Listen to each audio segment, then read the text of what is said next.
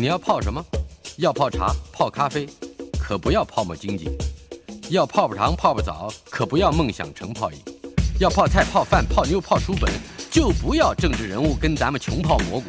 不管泡什么，张大春和你一起泡新闻。台北 FM 九八点一 News 九八九八新闻台，今天很特别的一位来宾，集书法、水墨、篆刻、插画等等多项创作艺术于一身的创作者李莫甫。木子李，沉默的默，于府，父亲的父啊，李莫甫，这是他的笔名。两个月以前，他成功的举办了华金琼玉李莫甫金书个展。展出了二十四幅作品，但是卖出了四十八幅，这个等下他会解释。在早年我们来说啊，嗯，父亲有计划的栽培之下，李莫甫八岁开始学习书法，十二岁进美术班，十八岁开始开班教书法，而且还在研究所里面学习造型艺术，醉心于笔墨世界三十年，从来没有在任何一家公司上过班。今天。主题馆邀请到的就是这位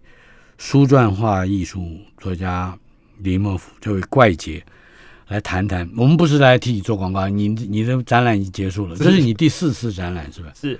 我们先把展览的事情搁一下啊。呃，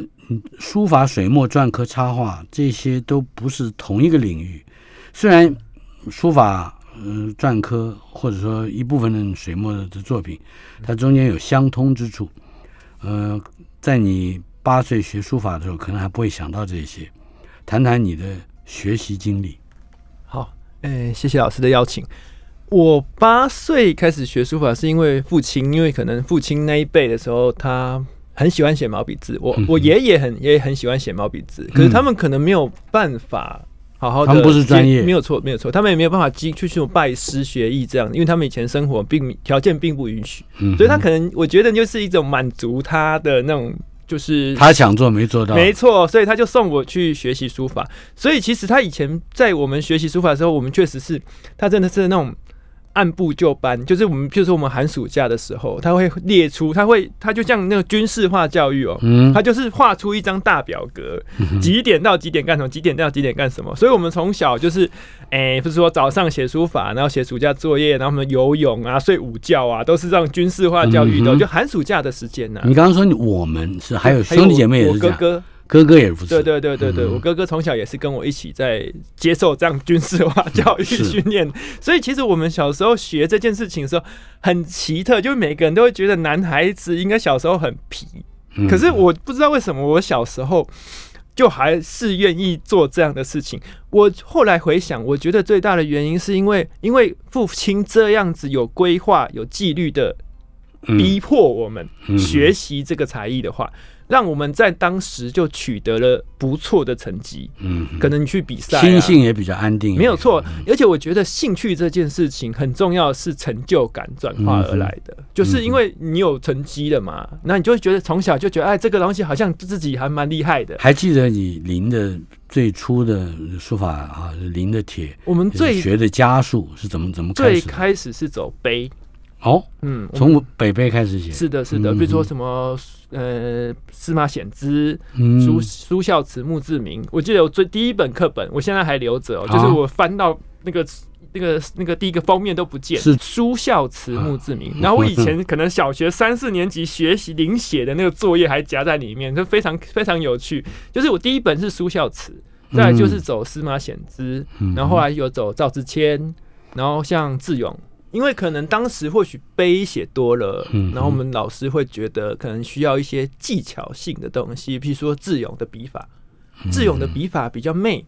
比较多提案顿挫，嗯，所以他就会觉得，哎，这样子融合一下会比较好。然后当然，因为到智勇的话是千字文嘛，对，智勇千字文。然后像因为赵之谦这个东西，是因为当时很流行的，当时其实书书法比赛的时候，哦，比赛场所。就是参与这种呃晋升的方式，是是是是是是，只有参加比赛才能够得到肯定，而且有更好的机会在家里学习。对对对。所以，呃，你也是就比赛派的是吧？哎呀，我基本上以前就是一个小选手啦，就是从小就是从小我爸就会开车带我们征战全台湾这样子，哦，就是我们几乎就是每年都要拍去比到，而其实我比赛一直比到研究所，嗯，就是我大学时期的时候，因为我就说我大学的时候就开始教课嘛，可是我大学的时候我的学费啦，我学费基本上是靠比赛赚来的哦、就是我大学生的时候去参加社会组的书法比赛，嗯哼，因为社会组才有奖金嘛，是然后我就在从大学的时候就开始一直比社会组的各项比赛，只要有奖金我都去参加。嗯，然后就这样子，我觉得那光那几年就就斩获了大概还不少、嗯不少的金钱。反正就是就是可以贴补家用，是？是是，就是等于学费也可以赚到零用钱。学费、生活费是自己赚，嗯哦，就是靠这个这件事情。可是你除了八岁开始学习书法之外，是十二岁你还进了美术班。对，因为从小我从小学习了两件事情，就是我嗯八岁的时候不只是学书法，只是另外一件事情开始打羽毛球。嗯，就是我进入了羽毛球校队。然后到我小学毕业的时候，其实我就那时候人生第一次的分岔路在小学六年级。第一那个因为高中从文从武，对 我高中的呃国中的时候，那有些羽毛球名校会小来小学选选手嘛，就是他觉得重点栽培就是看你小时候表现好的。所以我那个时候其实就有成员国中，在当时在台北市算是是很好的学校，羽球学校，是是是非常好的羽球学校。可然后时候那时候来以前在我那个年代，成渊应该是第二志愿。哦，真的哦、嗯，对，那个时候他就来找我要进去他学校，就直就直接去他们培训就对了。嗯可是那时候因为我觉得羽球可能我那时候打一打没有兴趣，可是所以我就选择去考美术班这件事情，然后也顺利的考上美术班，所以我所以我就决定走美术这一条所以。羽球就放弃了。羽球就变成兴趣，我到现在还在打啊、嗯其实我现在我觉得羽球这件事情也跟美术有一点点关系，而且羽球跟书法非常有关系。怎么说？就是同样啦，我觉得他们同样都是棍状物的东西，嗯然后再加上他们都靠的是指头的敏锐度，手指的没有，错。少打打羽毛球，我们都会觉得是全身运动，可是嗯其实羽毛球是一种很靠手指头转动的运动你。跟拍子之间的对关系。，就是我说棍状物嘛，嗯。毛笔也是啊，毛笔也是靠食指、中指、大拇指。嗯，羽毛球拍也是哦，羽毛球拍其实这后面这两个无名指跟小指头只只不过是辅助哦，嗯，它很有趣，然后再加上它的腕力，因为我打羽毛球最近，因为我羽毛球就是后来是兴趣，变成没有那么认真练，可是嗯。我发现我的腕力比别人强很多，是，原因是因为从书法练来，因为哦书法的腕力因是为很小的小肌肉啊，很小很小很小，但是它却对你的可以带动，嗯。我就我就说是指尖带动棍状物，那种、嗯。那种那种趣味一模一样。当然，羽毛球跟书法一样讲究节奏、爆发力，还有一些还有准确度。对精准度，我觉得非常非常的像。所以这件事情就变成我人生两个 目前最大的乐趣，就这件事情啊，这个有点岔题啊。我说十二岁之后走到美术体系嘛，是，然后就一路高中、大学、研究所这样子走下去。其实我觉得这件事情对于我现在的创作面貌，尤其以书画传统这个东西根嗯为为根基，可是现在却能走到这样子的面貌，影响很大。我特别注意到你的作品有好几个阶段，是。我不按照时间来讲，我嗯。按照惊讶程度来讲。惊讶程最让我惊讶的是，有一天我在你的脸书上发现你在为你大概是你认得，或者是你也许不见得你是跟他是朋友，是。但是你知道的人，呃，也许你有一张他的照片，嗯。或者是你知道他的长相，你就每天就给他画画一张，画一张。你到现在应该画了好几百张了吧？对啊，那个系列大概目前已经三百多件了，我注意到它大概是一个十五公分左右，十四乘以十三，十四乘以十三公分的。本的金泥，那就是金色的画那个画线板，这是一个哦板子，我以为是木板。不是，它是一个金色的画线板。哦，你现在这样讲，我知道，就是有一点大概零点二公分厚。对对对对对我对我们一般写毛笔字的时候写小的，对，有的时候拿来当小礼物送人小卡纸、小卡纸那种感觉。对对对，所以你用那个画，嗯你就是那个目的是什么？是在操练操练呃，你的你的素描的功力吗？还是我觉得你一定有一个很特别的一个呃，锻炼的对目的？是的，其实那个系列是我比较在创作里面，其实是一个差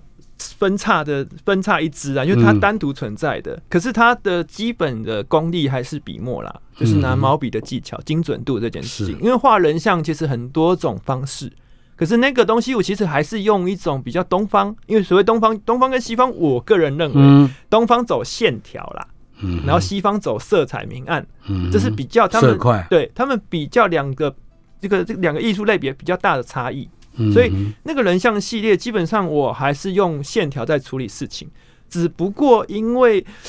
这么说哈，那个东西比较玄妙一点点，因为 我个人在大概三十岁左右的时候我发现一件事情，就是我可以看到人的光彩，就是人每个人他有颜色，嗯，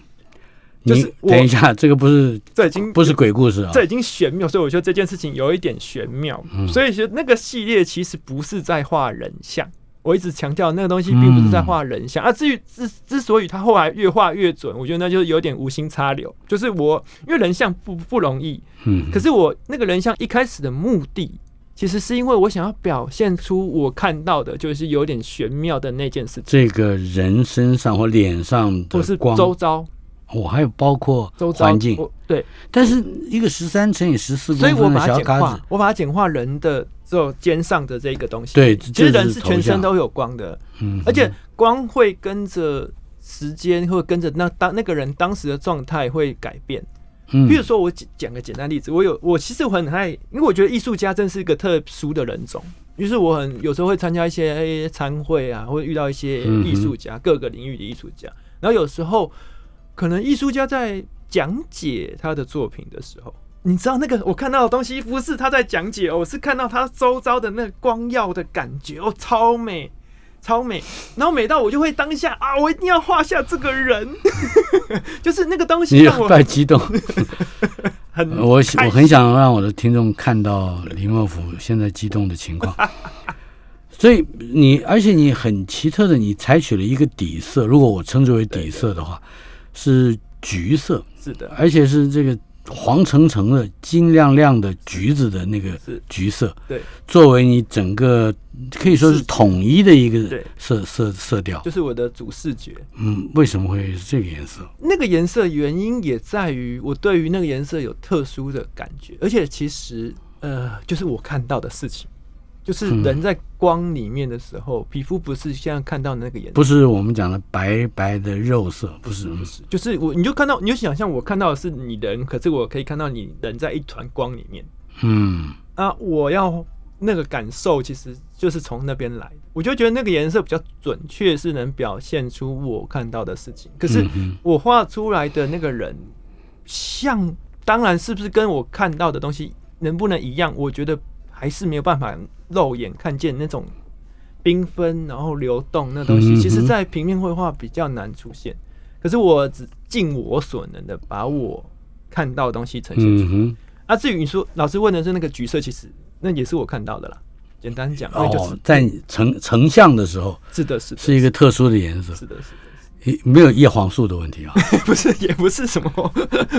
也不是生病，嗯脸色发橘。我要回到另外一个让我惊讶的点，那就是我在更早的时候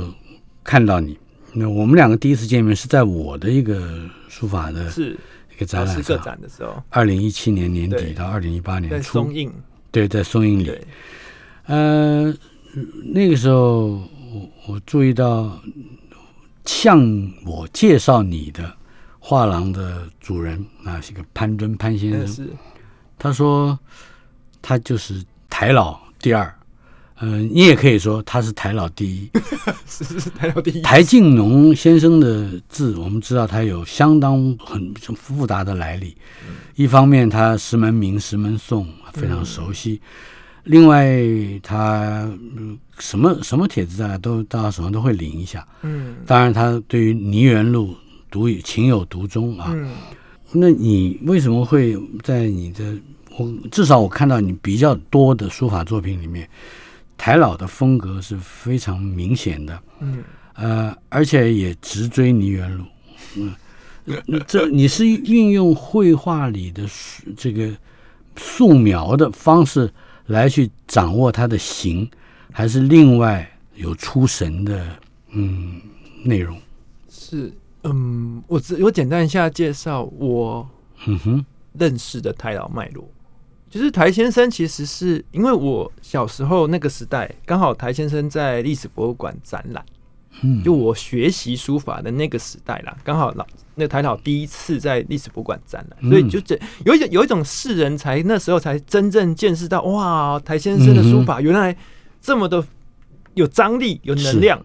所以那个时候，其实我在书法班的时候，我们的书法老师也有在学习台先生的字。哦，所以我其实一开始是从我们那个书法老师的那个他的线条脉络去学习的，嗯不是直接学台先生的东西。可那个时候大概就是小学五六年级到哦国一、国二这个阶段，就那个十，二三、十三四对对岁的时候，你去学泥园路，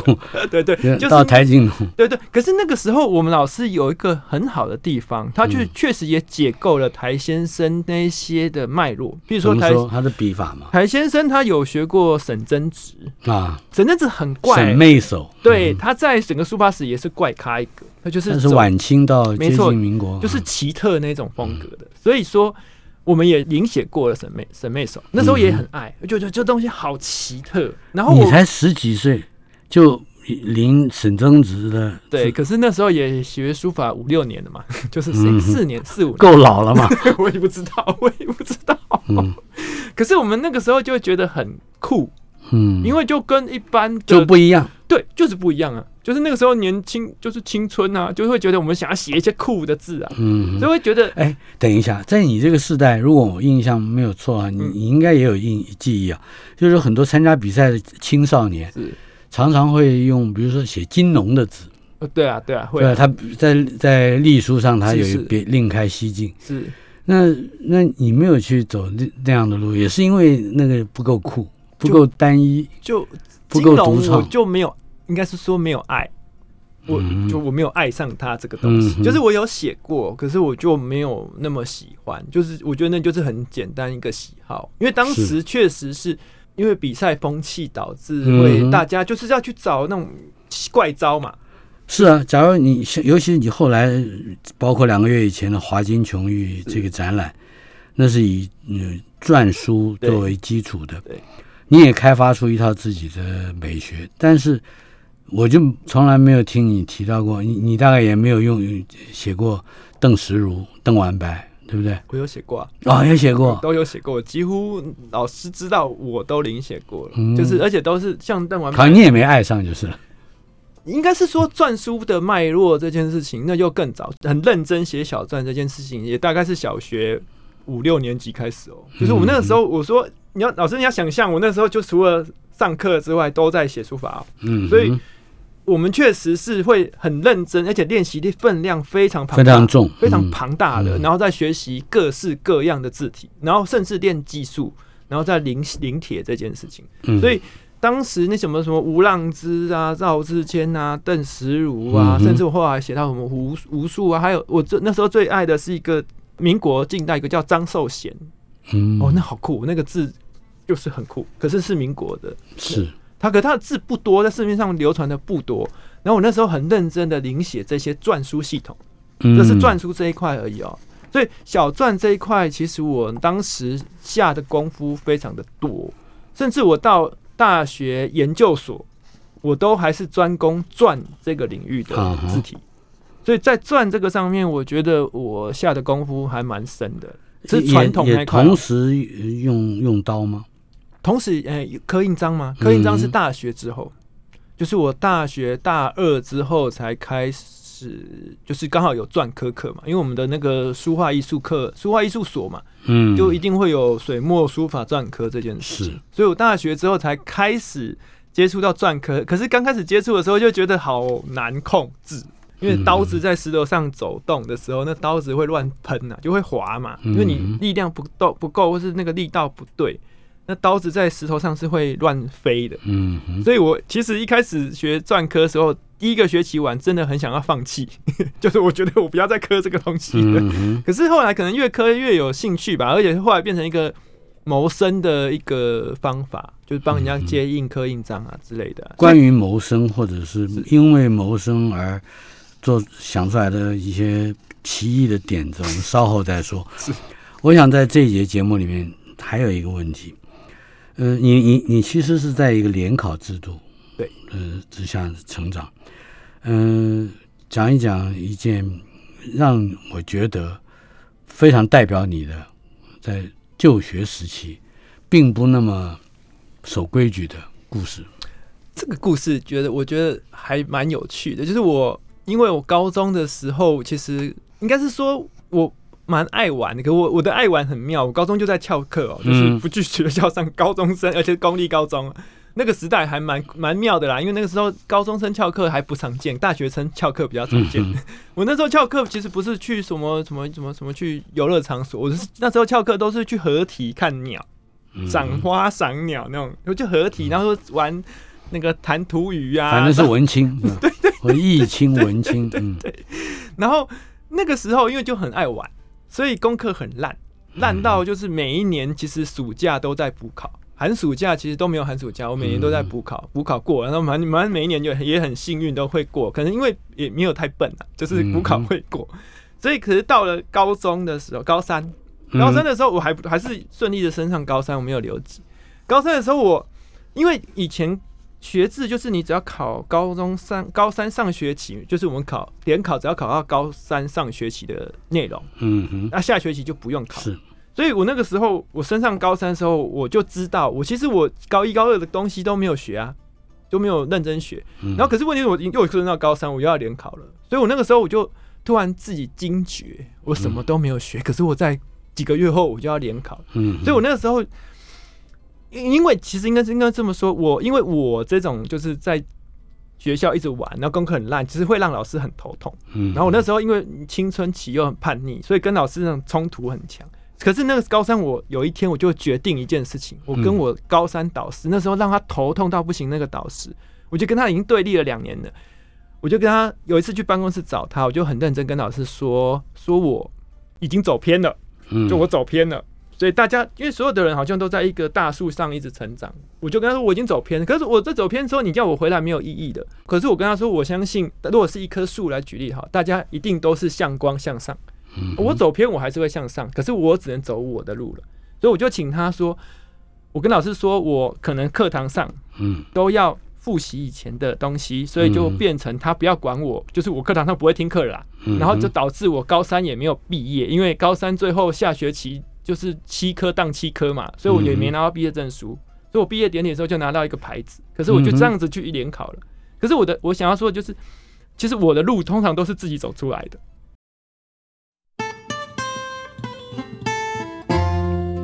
台北 FM 九八点一 News 九八九八新闻台，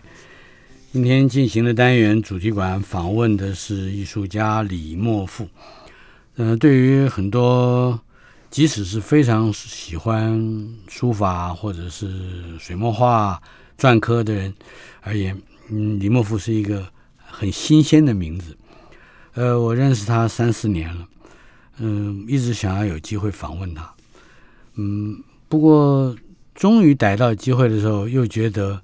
我访问他的方式要不太一样。刚才讲到了你如何走自己的路，因为从前面的一个话题而来，你学台金农先生的字。台金农先生在近代的书法家整个的群组里面，也是一个非常特殊的例子。呃，他也是不走别人的路。回头来说说台老他的用笔，他的来历，还在哪一些方面对你有所影响？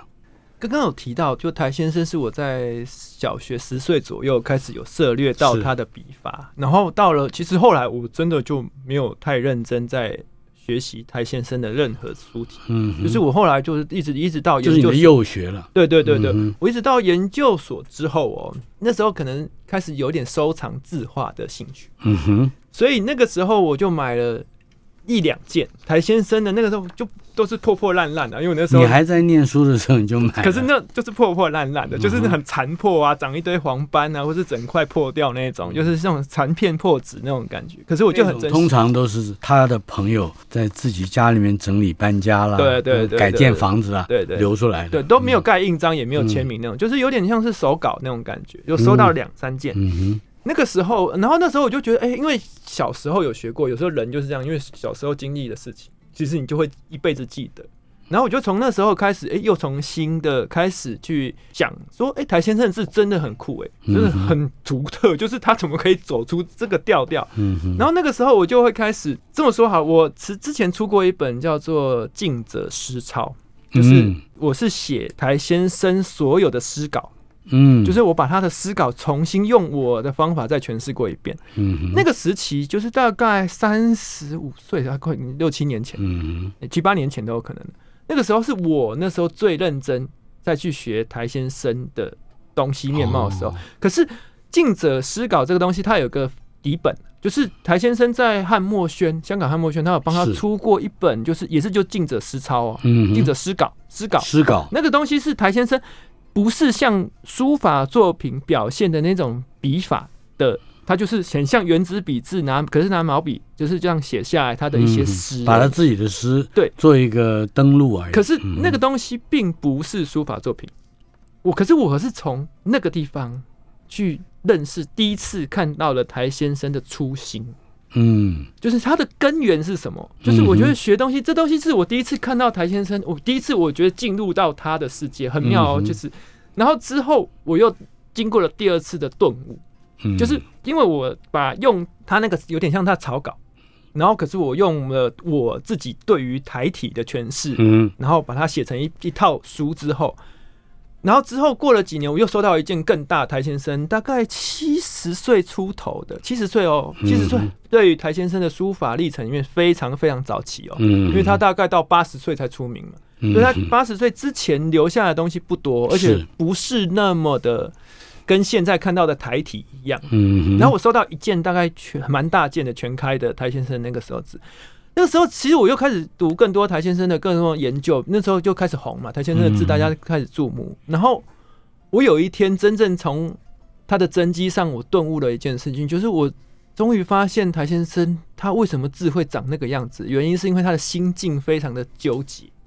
嗯他有自己自述过一次嘛，他就他在他的书法专辑前面，他有写段写过一段自述，说他写书法是为了排解性情，嗯，因为他很物主郁结嗯哼，他的他的词就是郁结，是。他就是为了因为郁结而去写这些东西，他不是说为了什么要什么呈现什么字体，或他没有那个目的，他就是真的觉得他只是就是顺着他的心性，嗯就是我刚刚强强调两个重点，是第一个他的初心是什么。是。第二个是他的当时的心情是什么。我从了两个比较抽象的东西去理解到了台先生想要做什么，嗯哼。正是他那些顿挫为何而来，嗯哼。然后在于他那些姿态，像武士、像舞剑的那种张力的姿态为何而来。他喜欢画眉，对。他大概除了眉，他很少画别的东西。对，他的眉是他最厉害，因为眉他的眉都是那种，而且都是剑眉，嗯。他的眉都是哇抽那种抽枝芽都抽的非常挺劲的那一种，那种东西其实嗯就跟他的书法比一模一样。嗯哼，就是他确实就是因为抒发而做这件事情，所以其实我不敢说我跟台先生经历过同样的事情，嗯可是其实因为我的人生经历，其实有经历过一段就是没有那么顺遂的时间，其实还蛮长的啦，就是大概也是没有那么顺遂，所以我懂台先生那种苦闷。那种郁结感的时候，我突然有一天就是跟他通了，就是我说第一次我是因为从临写他那些手稿，就了解嗯。看到他的初心，再来我从他的御姐体会到他的心情之后嗯，我突然会，我突我是突然会嗯会他的那种很自然的顿挫，好像也有人找你去模仿台老的字。而而且看起来是就是要做假的，是吧？讲讲这个经验，我觉得很少人有这种经验这验。个经验也也就是我第一次个展完之后，然后就有人打电话到我家，然后他那个时候不是我接到了，那时候那那个时候是我前妻接到了。他接到之后，那个人只留了一句话，他说：“嗯，你请你们李老师写一些，就是用台先生的方法写一些东西，可是不要签名。然后如果他想、嗯想清楚了，再跟他联络。”就哦讲完就就就我就没有跟那个人联络。他就是他请我要做这些事情嗯哼。啊，我没有要去做这件事情的。对，大概是这个样子。可是我觉得这是一个转折哈，很可能对于一个有独立嗯性格的，而且嗯创作的上的独立性格比较强的这样一个画者，或者说呃艺术家，会对这样的邀请有一点愤慨啊。有有呃，而而而且我相信你还因之而焕发了你脱离台老的字的某一种呃意志吧。是啊，就是我一直跟人家说我做谁第二没有意义、啊。嗯哼。当然我要做就是做李莫夫啊，就是我并没有要想要做谁谁谁的后面，嗯因为谁谁谁的后面基本上那个有两层意思，就是第一个你可能很爱这个人，嗯，然后你就想要跟他说的是方方面面都要跟他一模一样，当个复制人那种感觉。嗯可是我个人就因为艺术创作的那个性格还是比较强烈，艺术创个创作它讲求的是独一无二啊，嗯但是你要自我成立啊，自我的存在啊、所以这件事情对于我一直都不会太说要像台先生的。像老师最近也看到我这次最新的展览，其实他就没有那么台先生呐、啊，是就是这东西其实对我而言，我会，我懂了，然后我经历过了。其实我觉得那学习到养分就够了。嗯，就是我再来就是哦，好了，那个我学习到，我可以往后走自己的路了。呃，刚才我们还有一个话题也必须牵连在这一段节目之中，我觉得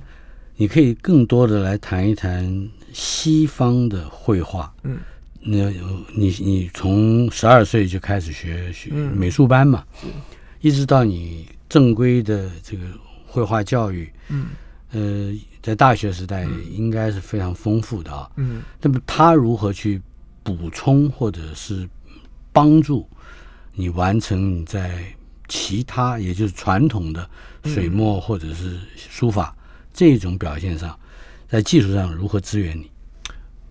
从最开始的，因为西方讲求的是精准嘛，因为他们会我们会学习到素描，嗯素描这件事情会帮助我在临帖的时候很快速的。很像啊，就是因为临帖其实基本上临摹某个层面就是像哼，，是是素描帮助了临帖对，哦，因为素描的架构、距离那些长短，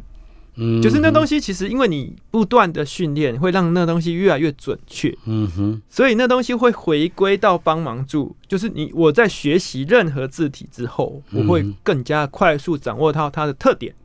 然后它的那些氛围啊、气氛是什么东西。一般在临帖的时候啊，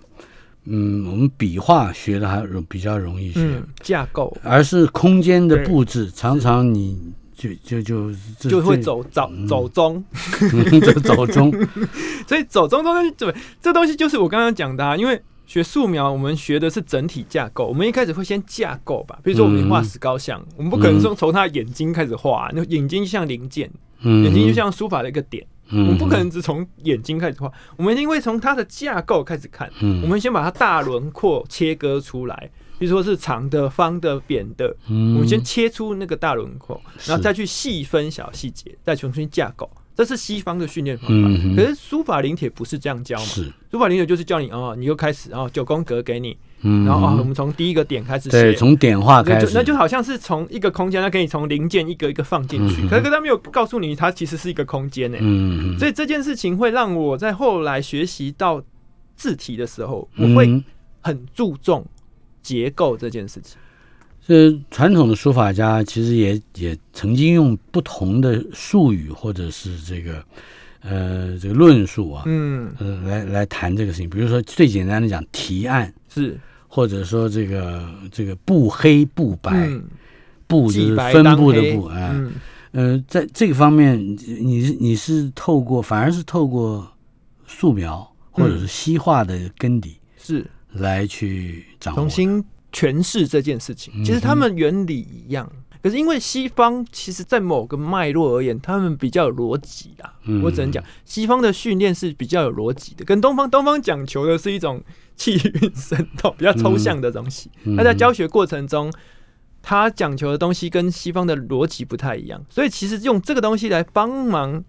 这个东方传统的一些文艺术，其实我觉得它是相辅相成，它并不会违背啊。有志于书法的朋友，可能学学素描，说不定可以很，有另外的很收获很快的、很快的进入状况。是的，是的。台北 FM 九八点一 News 九八九八新闻台，今天访问的是李莫福，进行的单元主题馆。李莫福是书篆画艺术家啊，这个不管是在传统的中国的、西方的，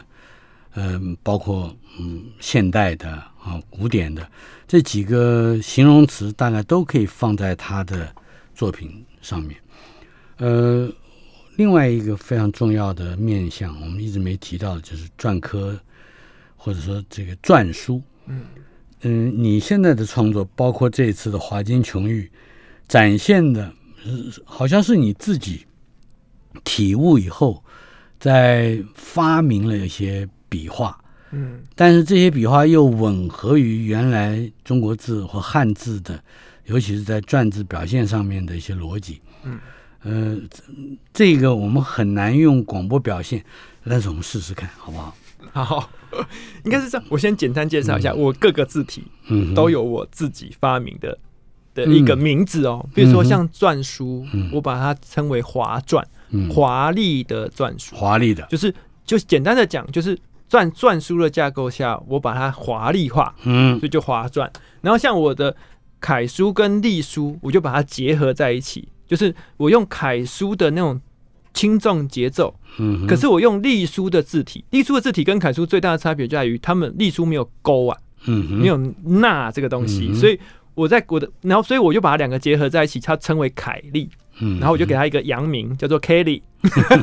之类的之类嗯的，反正我就会把我所有的字体发明出一个面相之后，然后我会把它慢慢的定型。嗯，所以像划篆这件事情，当然，因为其实我刻印章这件事情，就回归到上一节我们最后提到的嗯。空间布局。嗯哼，篆刻其实是一个非常非常残酷，在一个小空间之下，你就要没有错，就方寸之间，我们就说篆刻艺术是方寸之间，嗯你就要给他一个空间安排耶。嗯哼，就是，可是因为传统的篆刻脉络，可能就是把汉字放进去，嗯。可是对于我而言就不满足，我就要在硬要在那个那么小空间下，我可能想要表现出一幅画，嗯，就是我要重新塑造它的空间感的时候，那是势必就会要改造我对于文字的逻辑这件事情嗯。要做很多的调整，所以在这个过程中，其实也反馈到我的书法创作上面，就像我这次的诶、上个月的那个个展华金琼玉，对我就是变成每一件作品，从包含从内装到衬布到它的框，它就是像印章一样，我要在这个空间下，我要呈现出它最不同于别人也就是说，你不是把你的白纸黑字不是。交给一个装裱师傅说你给我打个框，是不是吧？不是不是。我的我这个我在现场是受到了震撼，所以这个东西其实跟篆刻有关呢、嗯，嗯就是我就是方寸之间，我就是在那个方框下，我就要完整的呈现给你，所以变成嗯每一个空间，我就像室内设计师一样，我要算的很精准，嗯，我不要浪费空间，我要在每个空间下做到我想要告诉你的事情。所以像篆书也是，因为篆书其实对我而言，篆书更像是空间设计师，嗯，因为篆书就是横平竖直，要把它它架构成那个样子。而且篆书在它在发展历史中，它其实出现了有一些像美术装饰字这种东西，嗯比如说像鸟虫篆。鸟虫书，对鸟虫书，其实它就是篆书结构，可是他们当时可能在一些扭动的线条下，就是呃，就是就是假设哈，我们就是像一个横线或者是一个直线，可能横线我就把它写成像 S 型，嗯，就是横的 S，就把它呃，就中间那个 S 头两个头还是圆圆的，可是中间过渡的那个笔顺就把它拉你讲的长一点点。S 就是英文的 S，对 S，哎对对对。对，但是它又有一点跟我们中国古代的某一些器物上的没有错云纹，，没有错，，没有错嗯，就是云纹，就是嗯。云纹的那个符号相符合。嗯，然后像我的划篆，就会另外一个就是我还有一个我在设计划篆的时候，我心里有一个实际的物体，譬如说像古代那种女生的头上的发簪，嗯。因为篆书其实它比较属于修长型的架构，嗯。哼，可是我就我的华篆就把它让它更加修长。你更夸张的把铁线篆的的。原先的结构拉长，对，这个让我感觉在其实，在楷书或者是行书里头，宋徽宗的瘦金体也做过这样的尝是试，是是是，他把他的字体的下半部拉长，嗯上半部扣紧。嗯，呃，当然没有那么像你的那个那么夸夸张。张，可是哎，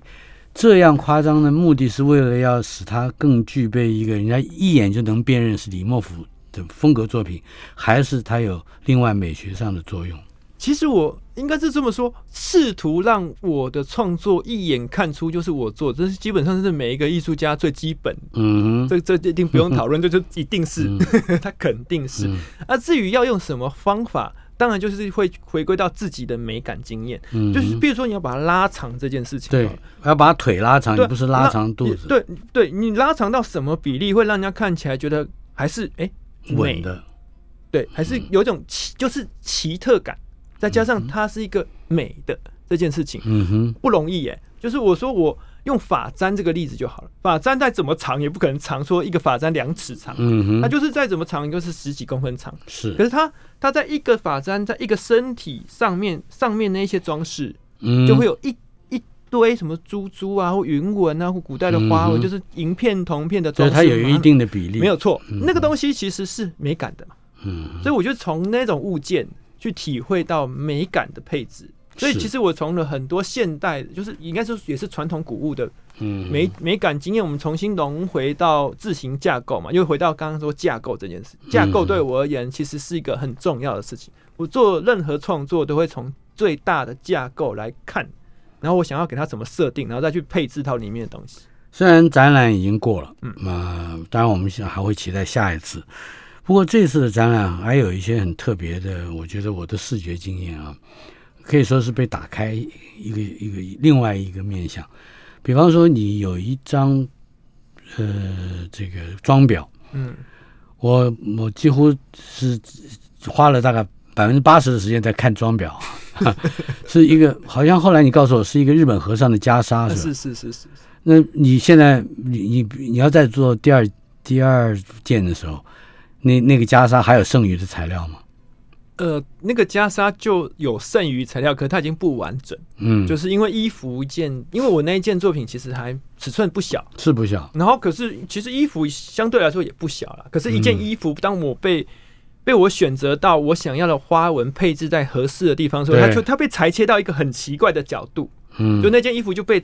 在奇怪的角度被裁了一个洞的时候，它就没用了。所以你必须再找一件袈裟吗？所以如果有还有人也希望，嗯。对，其实那一件作品还是有人定制，可是我就跟他说，同样一件袈裟是不可能，因为我就没有遇到第二件。可是我嗯。现在，其实这次展览还让我回馈到我自自我也开发很多事情，因为材料这件事情让我非常非常有兴趣，我就会去开发很多。就我现在拜托很多朋友，比如说有去嗯。日本的，是，去帮我找日本和服，嗯，帮我找日本的旧文物，就是我可能要日，因为日本现在的东西其实还古物还蛮多被丢到二手市场去的，所以我可我我我要他们的旁边的装裱材料，嗯，我把那个布拿回来，那中间东西好不好无所谓，嗯，就是我要去寻找很多，好像你还找到一种，最近你找到一个很特别的一种银色的，可以变金色的、啊白金。白金之哦白金啊，白金是个好酷的一种，就是白金基本上它就是黄金，然后加银粉嘛，然后加上很多什么镍啊什么，它它就个合金化合物的东西，所以这次也是因为这次展览让我嗯更加开发对于材料这件事情的不同面向，嗯就是因为。它会变色的时候，你在观众看的时候，就像刚刚老师提到那件袈裟，嗯那件袈裟在不同的角度看，它就会呈现出不同的光泽。哎，嗯，那就是工艺的嗯那个神奇的地方。所以这种东西其实就会让我的作品更加的独特性更强啊。所以就是方方面面都是要去寻找的。此外，我也注意到几年以来，你也非常注意对于下一代，嗯，特别是从儿童开始，呃，从事艺术学习和锻炼的，呃，各种嗯教养，嗯，呃，你写了一本书叫《笔神》，嗯，谈谈这本书。《笔神》这本书基本上是集结了我三十年来学书法的经验，然后二十年来教学的经验。嗯它其实一本集大成，我非常用心的去把它书法教育这件事情调整成能符合现代人能理解的。嗯就像我的最近出的那本大老虎的那个绘本，它就它大老虎谁不怕？对他讲的是虎虎姑婆的前传那种概念，对不对嗯？笔神其实很像哦。嗯哼，就是我去找了市面上所有的书法教育的书籍，都没有人在谈论你在学习书法前，你应该学习什么样先行知识。譬如说嗯毛笔的弹性、嗯毛笔的吸墨性，嗯哼，然后毛笔的任何角度会产生出来的效果。我在笔神几乎花了三分之一的篇章在讲这件事情，不是在讲，直接就是入手写。不是不是，我就嗯第一个篇章最有趣，第一个篇章就就是在请大家拿毛笔弹桌子，让他弹，就是嗯毛笔弹弹看，就是我把很多的事情变成最简单的科学理论、嗯物理现象，然后来告诉大家你们在用的东西是什么。我我觉得我这样子上法会让大家更容易接触这个美材，然后更加好使用它，就对了。李茂福还有给你半分钟的时间，告诉我你最想跟下一个嗯八岁写书法的孩子说些什么话？我觉得传统非常的好，可是传统这件事情在学习的过程中，必须要自己去探索、摸索、重新诠释。所以我觉得下一代，因为他们涉猎的知识面向非常非常的多，所以他们应该要在从小。对于你有兴趣的事情，重新的思考，再重新的诠释，在你学习的历程中，你才会对于未来的自己自我面貌有所呈现。我猜你还漏了一句，嗯从空间的角度看线条。是是是是是，没错，老师说的对。